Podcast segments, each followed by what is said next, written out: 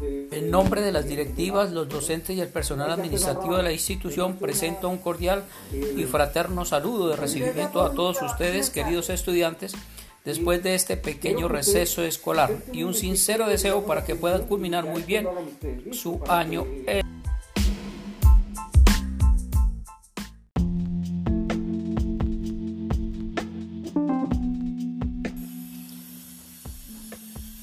Recuerden que disponen de educadores con grandes capacidades profesionales y de quienes nos sentimos orgullosos por su verdadera idoneidad pedagógica, su ética, su compromiso y responsabilidad académica.